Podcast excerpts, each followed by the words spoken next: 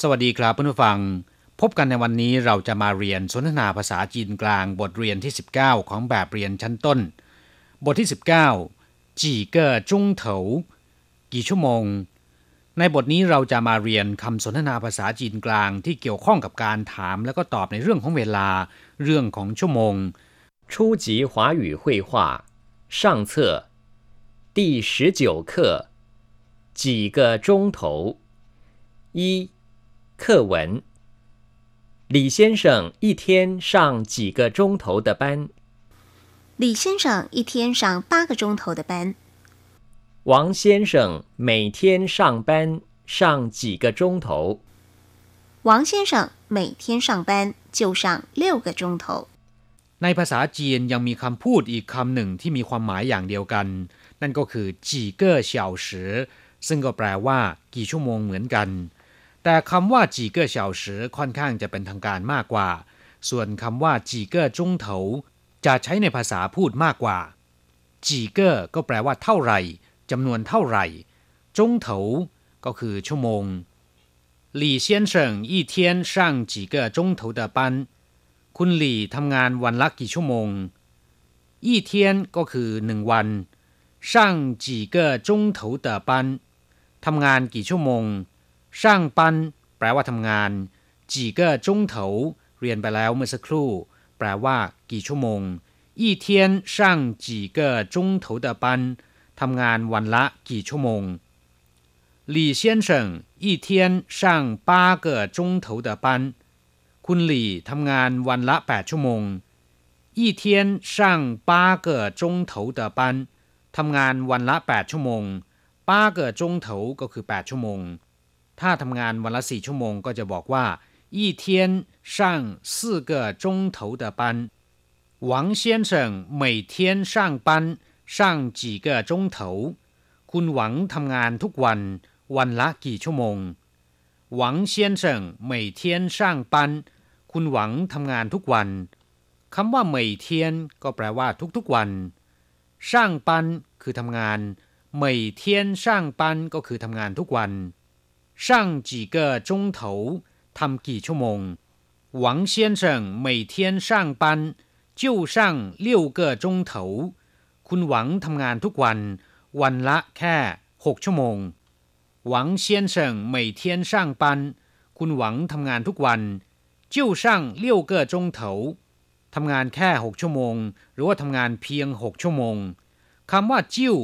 แปลว่า เพียงหรือว่าแค่ ช่างเลี้ยวเกิดจงเถาทำงานหกชั่วโมงครับผู้ฟังหลังจากที่ทราบความหมายของคำสนทนาในบทนี้แล้วนะครับ ต่อไปขอให้พลิกไปที่หน้า 80 ของแบบเรียนชั้นต้น เราจะไปเรียนรู้คำศัพท์ใหม่ๆในบทเรียนนี้นะครับศัพท์คำที่หนึ่งป้าน แปลว่าครึ่งหนึ่งกึ่งหนึ่งหรือว่าหนึ่งในสองส่วน เรียกว่า ป้าน เช่นเฟินหัวอีป้าน แปลว่าแบ่งให้ผมครึ่งหนึ่งอี้ฉีป้าน แปลว่าหนึ่งฟุตครึ่ง ถ้าเป็นหนึ่งเมตรครึ่งก็ต้องบอกว่าอี้กงฉีป้านแต่ถ้าพูดว่าป้านฉีแปลว่าครึ่งฟุต ป้านกงฉีแปลว่าครึ่งเมตร这一条路长三公里半ถนนสายนี้ยาว 3 กิโลเมตรครึ่ง两个小时半แปลว่าสองชั่วโมงครึ่ง ถ้านำคำว่าป้านมาไว้หน้าคำนาม จะมีความหมายว่า ระหว่างกลางหรือว่าระหว่างทาง อย่างเช่นว่า ป้านลู่ช่าง แปลว่ากลางทางหรือว่าครึ่งทางป้านเย่แปลว่าเที่ยงคืน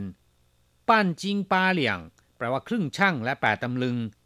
ซึ่งน้ำหนักครึ่งช่างก็เท่ากับแปดตำลึง ดังนั้นคำว่าป้านจิงป้าเหลี่ยง แท้ที่จริงแล้วมีความหมายว่า พอฟัดพอเวียง ฝีมือก้ากึ่งกัน หรือพูดง่ายๆก็คือเหมือนกัน อย่างเดียวกัน หรือว่าพอๆกัน เรียกว่าป้านจิงป้าเหลี่ยงศัพท์คำที่สองช่างปันแปลว่าทำงาน อย่างเช่นว่า他在哪一家公司上班เขาทำงานอยู่ที่บริษัทไหน我每天八点钟准时上班ผมทำงานตรงเวลา8นาฬิกาทุกวัน ส่วนคำที่เกี่ยวข้องกับคำว่าช่างปันที่น่ารู้ ก็มี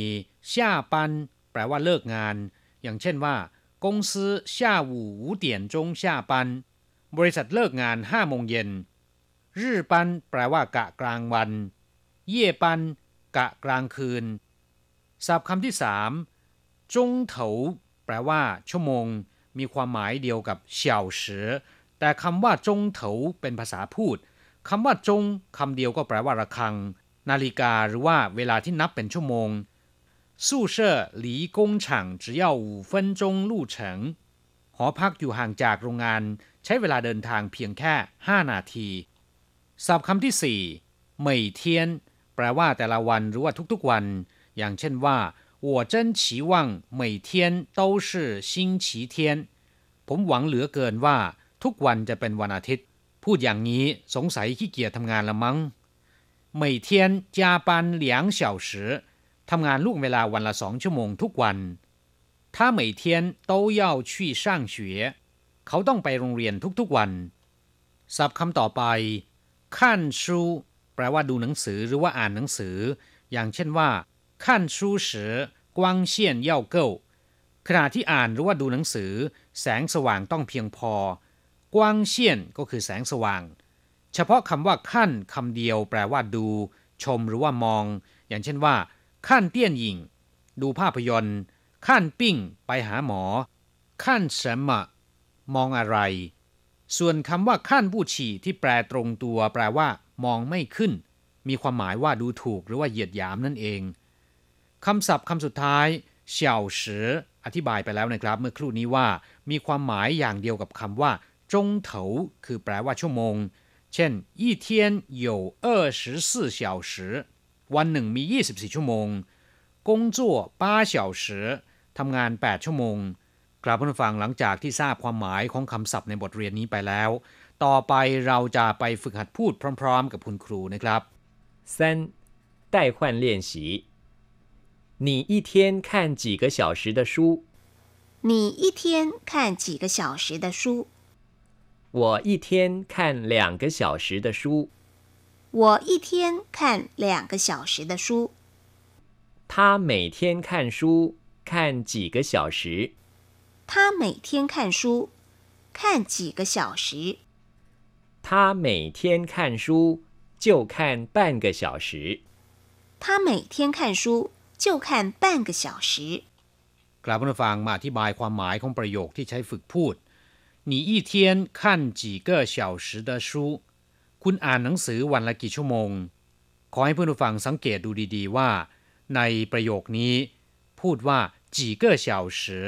แต่ไม่ได้พูดว่าจีเก้จงเถาความจริงก็มีความหมายอย่างเดียวกันนะครับจีเก้เฉาสือแปลว่ากี่ชั่วโมงจีเก้จงเถาก็แปลว่ากี่ชั่วโมง你一天看几个小时的书คุณอ่านหนังสือวันละกี่ชั่วโมง我一天看两个小时的书ผมอ่านหนังสือวันละสองชั่วโมง两个小时ก็คือสองชั่วโมง他每天看书 看几个小时เขาอ่านหนังสือทุกวันวันละกี่ชั่วโมง他每天看书就看半个小时เขาอ่านหนังสือทุกวันวันละแค่ครึ่งชั่วโมงเท่านั้น就看半个小时เพียงแค่ครึ่งชั่วโมงเท่านั้นกราบผู้ฟังหลังจากเรียนไปแล้วขอให้นำไปฝึกพูด เวลาของเราในวันนี้หมดลงซะแล้วเราจะกลับมาพบกันใหม่ในรายการครั้งถัดไป